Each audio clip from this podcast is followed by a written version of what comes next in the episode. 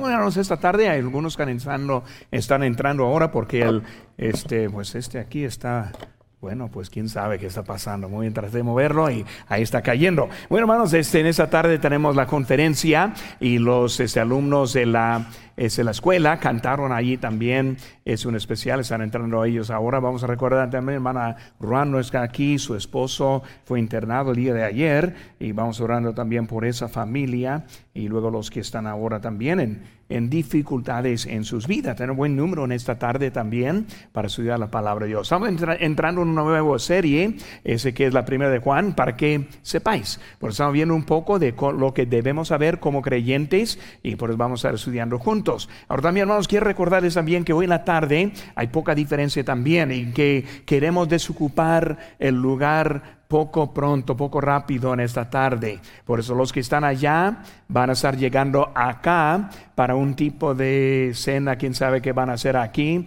pero me dijeron que vienen este, por millares al final del, del servicio allá y por si no nos desocupemos vamos a estar atrapados aquí también y no vamos a poder salir. Por eso, hermanos, vamos a salir este, lo más pronto que podamos, determinando el culto. Ahora saludando obviamente, pero no como siempre, ¿verdad? Más bien un saludo más breve y luego al carro para salir. Domingo tienen permiso para quedar más tiempo, pues no hay problema, hermanos, en eso. Muy bien, estamos aquí en 1 de Juan capítulo 1. Busquen sus Biblias ahora. Vamos a poner sobre sus pies, hermanos, para leer la lectura de la palabra de Dios. 1 de Juan capítulo 1. Y luego los primeros cuatro versículos para iniciar lo que hay este, del libro de 1 de Juan esta tarde. Dice, lo que era desde el principio, lo que hemos oído, lo que hemos visto con nuestros ojos, lo que hemos contemplado y palparon nuestras manos tocante al, tocante al verbo de vida. Porque la vida fue manifestada y la hemos visto y testificamos y os anunciamos la vida eterna, la cual estaba con el Padre y se nos manifestó. Lo que hemos visto y oído, eso os anunciamos para que también vosotros tengáis comunión con nosotros y nuestra comunión verdadera es con el Padre y con su Hijo Jesucristo. Estas cosas os escribimos para que vuestro gozo sea cumplido. Vamos a una palabra de oración. Padre Santo, Señor, gracias te doy por este momento que tenemos para apartarnos de las preocupaciones de este mundo, de las dificultades que hay aquí en nuestras vidas, para estar aquí juntos, enfocados y concentrados en tu santa palabra en esta noche. Señor, ese momento te pido que tú me uses para traer la palabra tuya y vamos a darte la gloria por todo lo que decimos en esta tarde. Gracias por todo. En tu nombre precioso lo que te pedimos. Amén. Bueno, hermanos hermanos, ahora vamos a estar viendo, ahora para que sepáis, cuando vemos, hermanos, esta carta, vamos a empezar con una introducción, tienen las notas ahí en la, en la mano, yo no sé hasta dónde vamos a llegar en esta tarde, se me hace este poco larga la tarea que tenemos, pues vamos a ver hasta dónde vamos, y luego desde allí vamos a estar en esta tarde. Primero, pero primero vamos a ver acerca del escritor, él quien escribió la carta de la primera de, de Juan fue Juan el Amado. Y cuando hablamos de Juan el Amado, pues también recordamos que fue otro, otro Juan quien fue Juan el Bautista. Juan el Bautista fue uno que vino antes de Cristo, primo de él, y luego uno que llegó antes que él nacido, y luego para predicar antes. Y luego vemos que Juan el Amado es un apóstol escogido por Dios. Ahora cuando vemos ese Juan el Amado, vemos como él este, era discípulo, también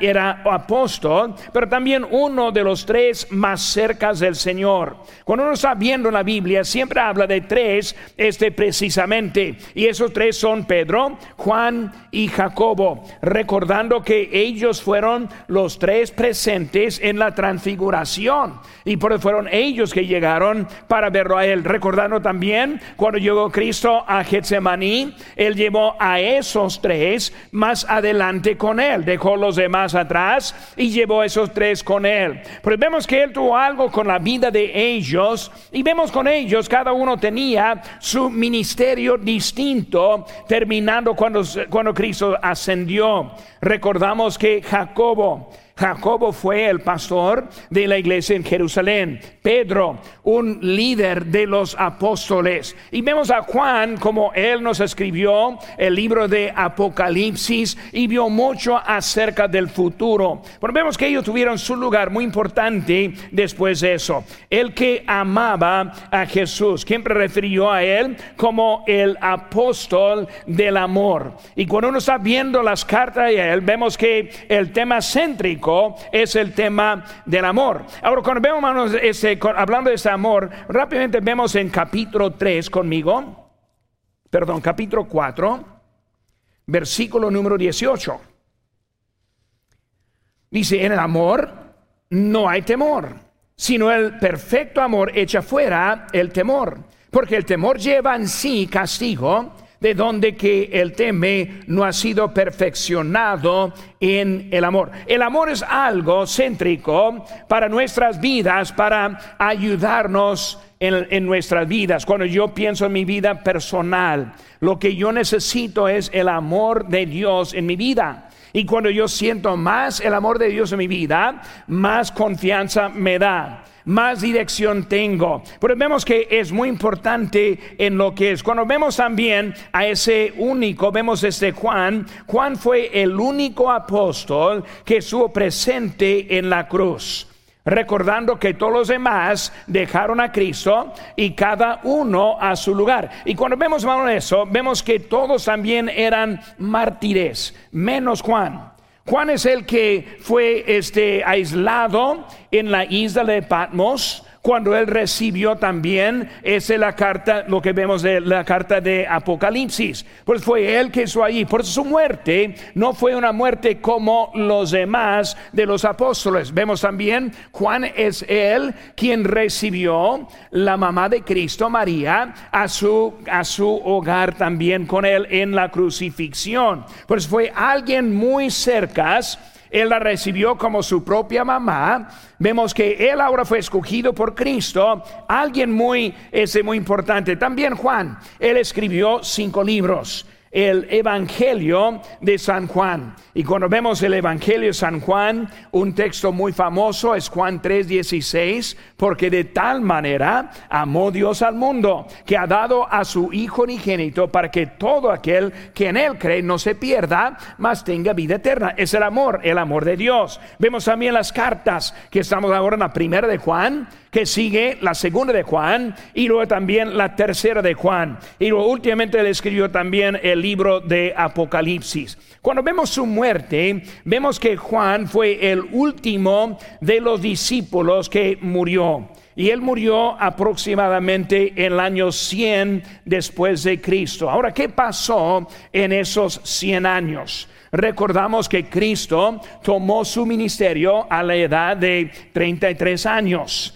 Y por eso vemos que en ese tiempo estuvo Cristo por tres años, o más bien desde 30 años de edad hasta 33 años. Y por ese tiempo es cuando fue a la cruz. Vemos que en ese tiempo después, en la ascensión, empezó el tiempo de la iglesia. Vemos el libro de Hechos, Pablo el apóstol viajando y luego iniciando iglesias. ¿Alguien recuerda lo que pasó en el año 70? Pues el año 70 es cuando Nerón entró y luego él derrumbó totalmente Jerusalén y luego Israel fue, este, fue matado en todos lados. Cuando estuve en Israel yo fui al monte donde fueron los últimos que estuvieron defendiendo su territorio, así que también fueron matados por los soldados romanos. Pero vemos hermanos que en el año 70 no había Israel. Jerusalén fue quemado. Y ahí estamos, vemos que todavía está Juan y él está terminando su vida en lo que piensan en, el, en la ciudad de Éfeso.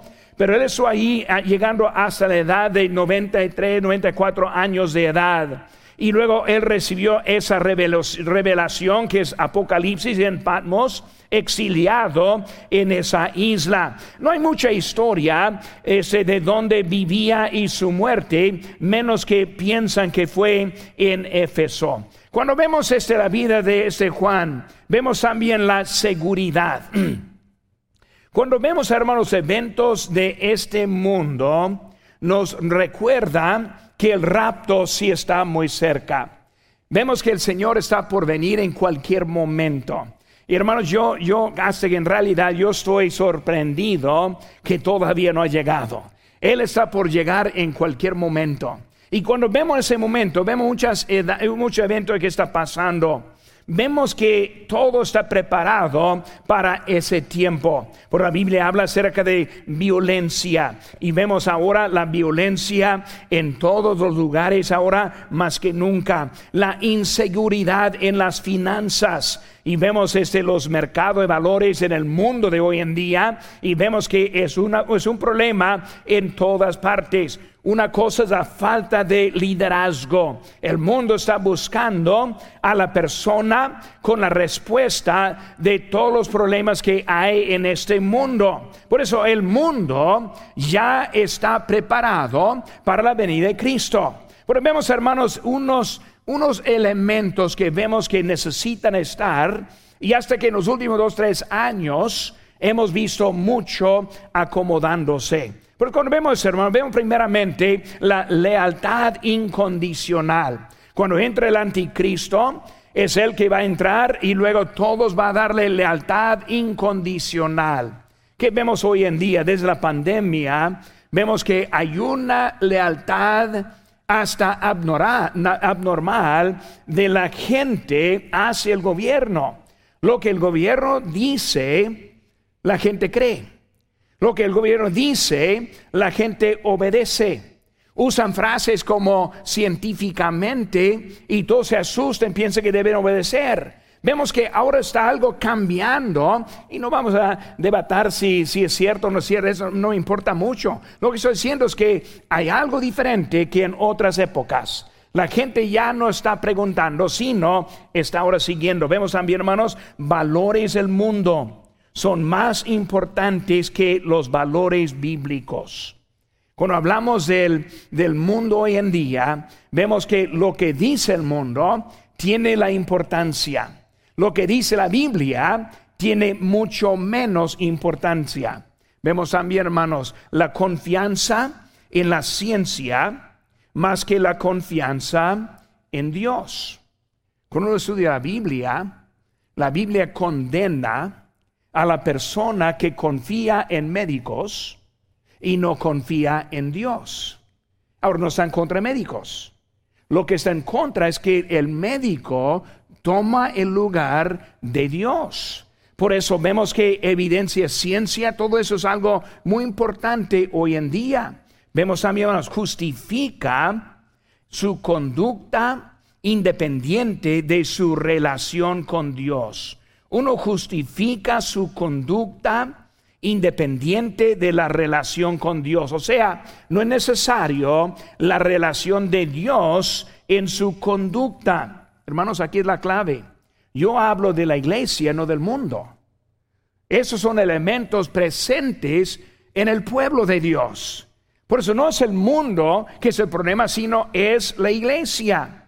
Dios siempre da la advertencia. Segunda Crónica 7:14, que dice, si se humillare mi pueblo, sobre el cual mi nombre es invocado, y oraren, y buscaren mi rostro, y se convierten de sus malos caminos, entonces yo oiré desde los cielos, y perdonaré sus pecados, y sanaré su tierra.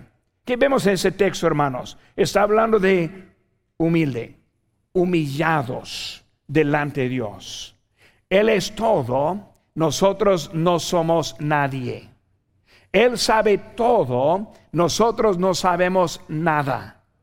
Él es todo, nosotros no somos nadie.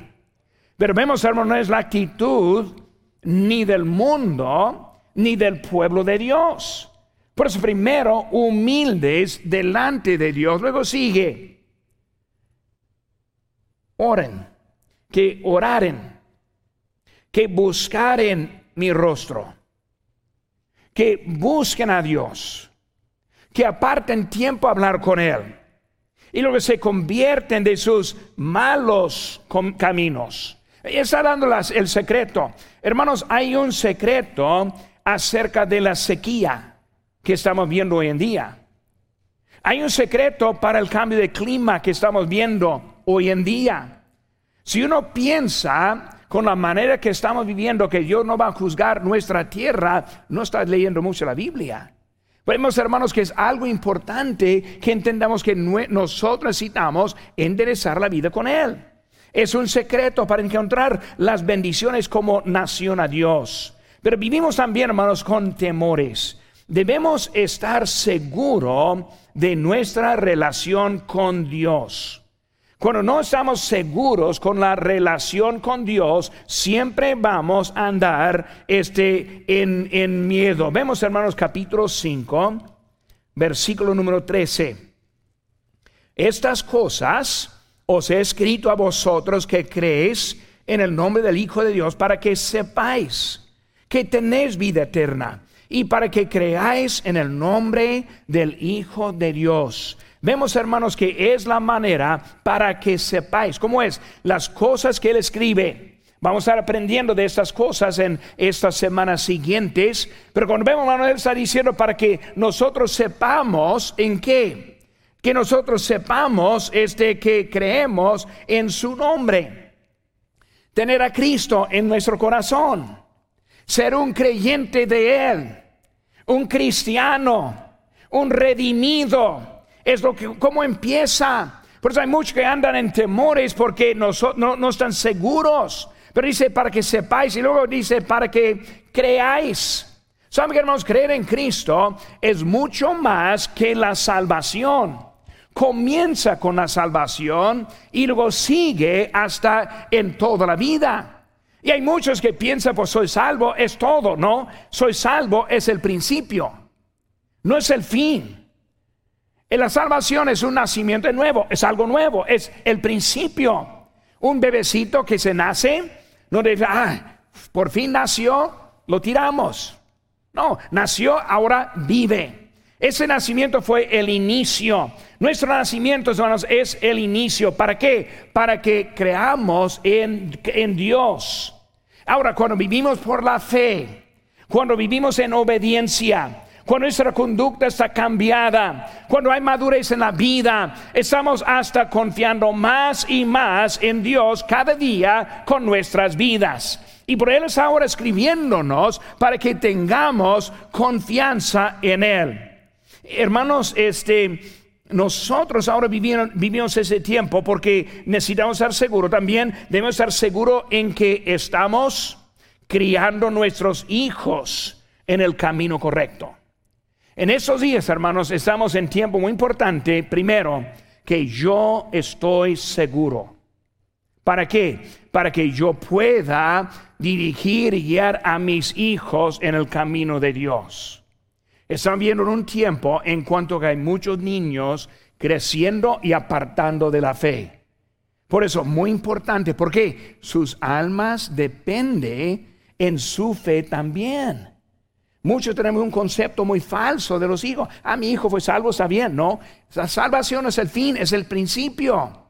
Si no entendamos que ahora hay que criarles, y esa crianza depende en mi propia vida también. Por eso también debemos estar seguros que estamos esperando en su venida. Por eso vemos que Cristo viene muy pronto. Vemos, hermanos, cuál es el propósito de Juan en esta carta. Ahora vemos, hermanos, aquí estamos en capítulo 1, versículo 4. Estas cosas os escribimos para que vuestro gozo sea cumplido. Por eso, vemos aquí atrás de mí, en sus notas también, proveer, creo está ahí o no está, quién sabe. Sí, ahí está, muy bien, proveer el gozo, proveer el gozo.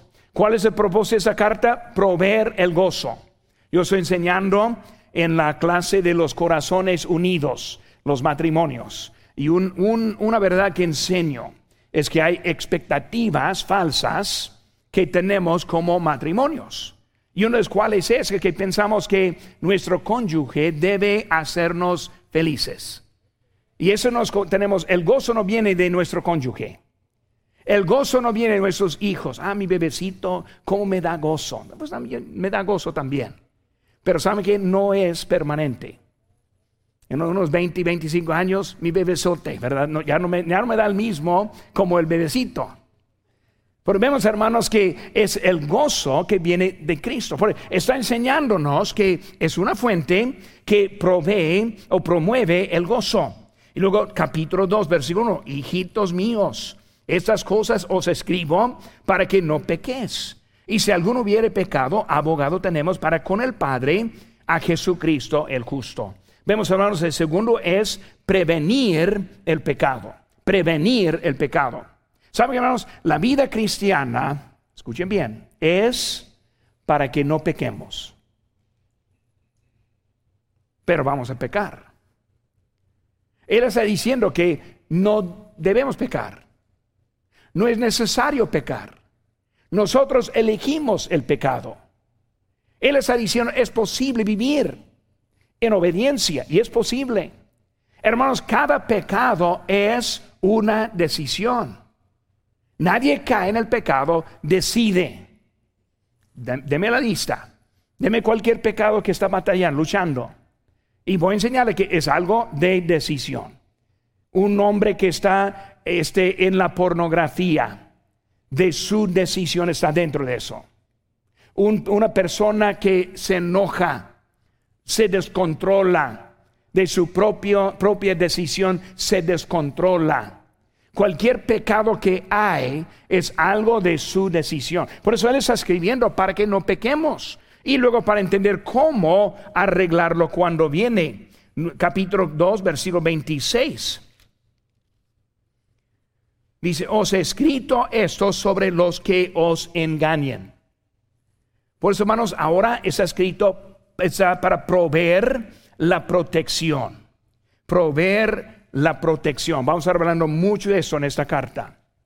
Hay muchos que entran para engañar, muchos que entran para darnos problemas en nuestra vida. Hoy en día estoy hablando con un, pastor.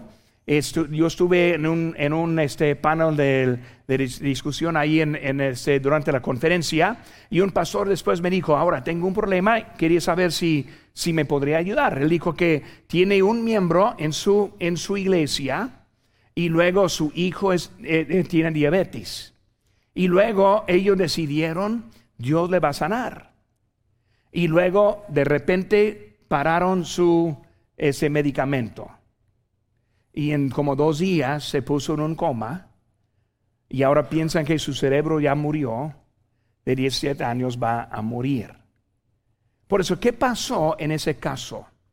Alguien entró engañándoles enseñándoles algo que no fue bíblico en su propia vida. Por eso vemos, hermanos, que hay los que vienen. Necesitamos entender cuál es Dios y cómo nos habla Dios. Queremos encontrar lo que es este, la protección de nosotros. ¿De qué? De los lobos que enseñan la doctrina errónea que no enseña cómo encontrar la voluntad en su propia vida.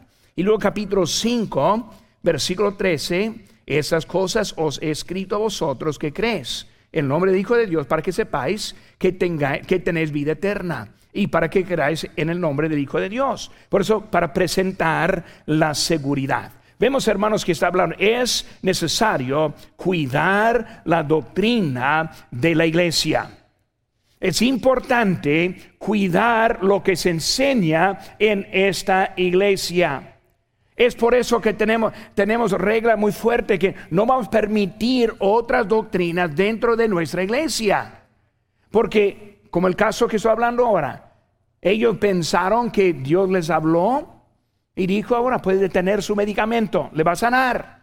Y del aire, de algo místico, llegó la, la voz de Dios y ellos cortaron el medicamento para matar a su hijo. Claro, Dios no estuvo enseñándoles. Estoy escuchando a otros espíritus. Lo vemos también aquí enseguida. Falsos profetas. Mateo 7:15, guardaos de los falsos profetas que vienen a vosotros con vestidos de ovejas, pero por dentro son rapaces. Pues vemos, hermanos, que hay unos que vienen con propósito, torciendo la palabra de Dios. ¿Cómo es que Dios nos da dirección? Ahora, me, Él me ha dado dirección en mi vida en muchos casos, en cosas grandes y en cosas pequeñas. Si uno lee mi Biblia va a encontrar muchos lugares donde Dios me estuvo dando dirección en mi propia vida. Hermano, aquí es como Dios nos habla. Primero, Dios nos da una inquietud. Por ejemplo, tal vez Dios está hablándole de algo que quiere que haga. Puede ser enseñar a los niños en una clase escuela o servir a una parte. O Dios quiere que ese viva más cerca. Él le va a dar una, una inquietud de lo que quiere. Porque cuando Dios está dando dirección, primero empieza con algo que está enseñándonos. Puede ser un mensaje que nos está hablando. Y algunos de dirección a la vida. Cuando hablo de dirección, estoy hablando en cuál dirección que voy. ¿Qué voy a hacer? ¿Cómo es que sé que estoy bien? Por primero, Dios empieza a enseñarme algo. Pero yo no tomo decisiones eh, basadas en ese sentimiento, sino que estoy leyendo mi Biblia cada día.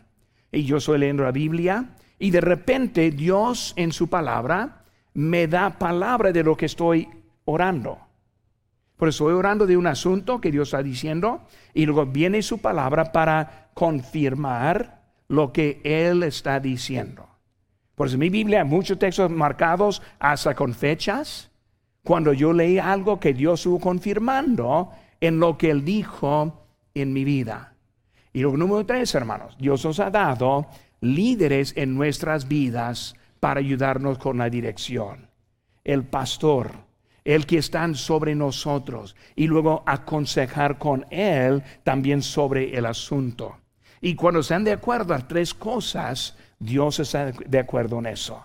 Pues no simplemente Dios diciendo, ah, corta ese medicamento, yo le voy a sanar. No es mucho más que eso, hermanos. ¿Puede Dios sanarle? Sí, Dios puede sanarle. Él no es nuestro siervo. Él no escucha a mi voz, yo escucho a su voz.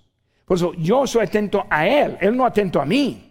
Por eso cuando volteamos esa relación y ahora estamos diciendo, reclamando a Dios como si Él fuera mi siervo, es cuando estamos entrando en problemas en nuestra propia vida. Pues hay que tener cuidado porque los que enseñan mal en, esos, en esas enseñanzas. También nos viene con propósito. Hechos 2, 20 y 29 dice, porque yo sé que después de mi partida entrarán en medio de vosotros lobos rapaces que no perdonarán al rebaño y de vosotros mismos se levantarán hombres que hablan cosas perversas para arrastrar tras sí a los discípulos. Yo he escuchado en ocasiones hasta pastores asistentes que decidieron salir de la iglesia y luego empezar a visitar a los a las ovejas, a los miembros, tratando de jalarles fuera del rebaño. Él está hablando de ese tipo. Tiene un propósito, arrastrar, un propósito, llevar, en un, caso que yo conocí muy bien, es de la mayoría que ellos sacaron ni siguieron con ellos, sino que fueron totalmente este, fuera de la iglesia, de todas iglesias y la voluntad de Dios. Son lobos rapaces que no están tratando unir, sino están tratando de separar. Una cosa que estoy muy contento aquí en nuestra iglesia es tenemos una iglesia muy unida el liderazgo muy unido. El pastor Chapo y yo estamos unidos. Hermanos, tenemos liderazgo en la iglesia muy unido, miembros unidos. Y hermanos, con eso sí podemos seguir creciendo. Podemos ver la bendición de Dios en nosotros, porque Dios está bendiciendo, pero hay muchos que están en puras divisiones. Esa iglesia siempre es muy pequeña, buscando manera, ese, pero es porque ellos no están siguiendo. Y vemos también su plan, su plan. Hermanos, el libertinaje es una perversión de la gracia de Dios, no es una preferencia. Judas 4 dice, porque algunos hombres han entrado encubiertamente los que desde antes habían sido destinados para esta condenación, hombres impíos, que convierten en libertinaje la gracia de nuestro Dios y niegan a Dios, el único soberano, y a nuestro Señor Jesucristo. Vemos, hermanos, libertinaje. Cuando hablamos de libertinaje, puede referir a varias cosas. Libertinaje puede este, referir a, al estándar. Por eso en la iglesia tenemos manera que nosotros vestimos, no ponemos reglas por decir, pero es algo que queremos vivir una vida separada. Pero puede ser algo en eso que no hay nada para, para este, andar nuestra vida. También libertinaje, hermano, solo de hablando de estándar, sino también de la desobediencia. Libertinaje convirtiendo la gracia. O sea, ¿qué es la gracia? La gracia de los que están convirtiendo es algo que como licencia o como permiso. Yo no vivo bajo la ley, sino bajo la gracia. Significa ellos o que tengo libertad en exceso, que es libertinaje. Pero cuando hablamos de la gracia, la, la gracia no requiere menos, sino requiere más. Nosotros vivimos bajo el amor de Dios. Tenemos la seguridad de nuestra salvación. La gracia requiere obediencia. Por eso nosotros somos libres de qué? Del pecado para servir a Dios. Por eso la gracia es la habilidad dada por Dios para que nosotros podamos servir a Dios. Cuando uno empieza a estudiar el Antiguo Testamento, va a aprender que como tanta gente rápidamente se les olvidó y dejaron Dios en mucho. Pusieron becerros de oro en vez de Dios cuando Moisés estuvo arriba apenas en 40 días. De 40 días ya se les olvidó. La gracia, hermanos, es la presencia de Dios en nuestra vida que nos transforma. Y hermano, yo estoy contento que Dios nos transforma. Yo no quiero ser igual como el mundo. Yo no quiero vivir como ellos. Por eso, libertinaje está hablando de varias cosas. Desobediencia, también las perversidades que hay hoy en día. Así que hay muchos que eh, no entienden que hay tanta perversión en este mundo y por eso están al lado de ellos. También el libertinaje en poco es su propia voluntad. Libertinaje es cuando yo pienso que la gracia es para mi propia voluntad. Yo puedo hacer lo que yo quiero por la gracia de Dios. Hermano, esa no es la gracia, sino la gracia pervertida o la gracia en libertinaje. La gracia tiene propósito en nuestra vida para perfeccionarnos, para servir a nuestro Dios. qué bueno que no vivimos bajo la ley, sino bajo la gracia que nos da mucho más en nuestra vida. Vemos, hermanos, seguida. Es necesario cuidar la unidad también de los hogares. Vemos rápidamente, aquí estamos, todo eso es esa introducción no voy a entrar al mensaje hasta la semana próxima, ya, ya ven, pero no, cálmense, no voy, no voy a andar hasta medianoche. Pero vamos a terminar la introducción y luego próximo miércoles empezamos con el mensaje. Pero veamos hermanos ahora la siguiente cosa, todo eso para tener base aquí en esta carta. En capítulo 3, versículo 7. Hijitos, nadie os engañe. El que hace justicia es justo, como Él es justo. El que practica el pecado es el diablo porque el diablo peca desde el principio. Para esto apareció el Hijo de Dios para deshacer las obras del diablo. Por eso, hermanos, cuando hablamos en eso, es necesario cuidar la unidad de los hogares. El peligro este que hay de los que están apartándose de este mundo, los que entran en hogares este, de la congregación para hacer problemas. Es lo que tuvo Tito este, en Creta.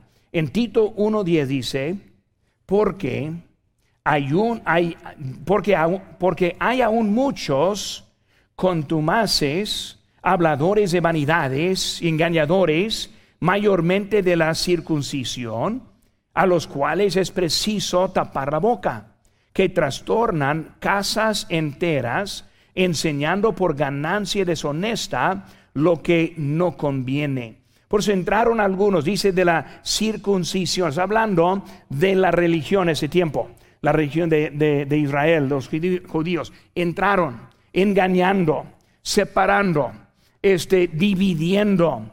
E, ese fue algo que estuvieron con ellos en ese tiempo. Por lo tanto, hablamos ahora de esta carta de Juan, volvemos al capítulo 1 de nuevo, primer capítulo de primero de Juan, vemos que él está hablando de lo que era desde el principio, lo que hemos oído. Ahora, terminando con esta parte, ¿quién era él del principio?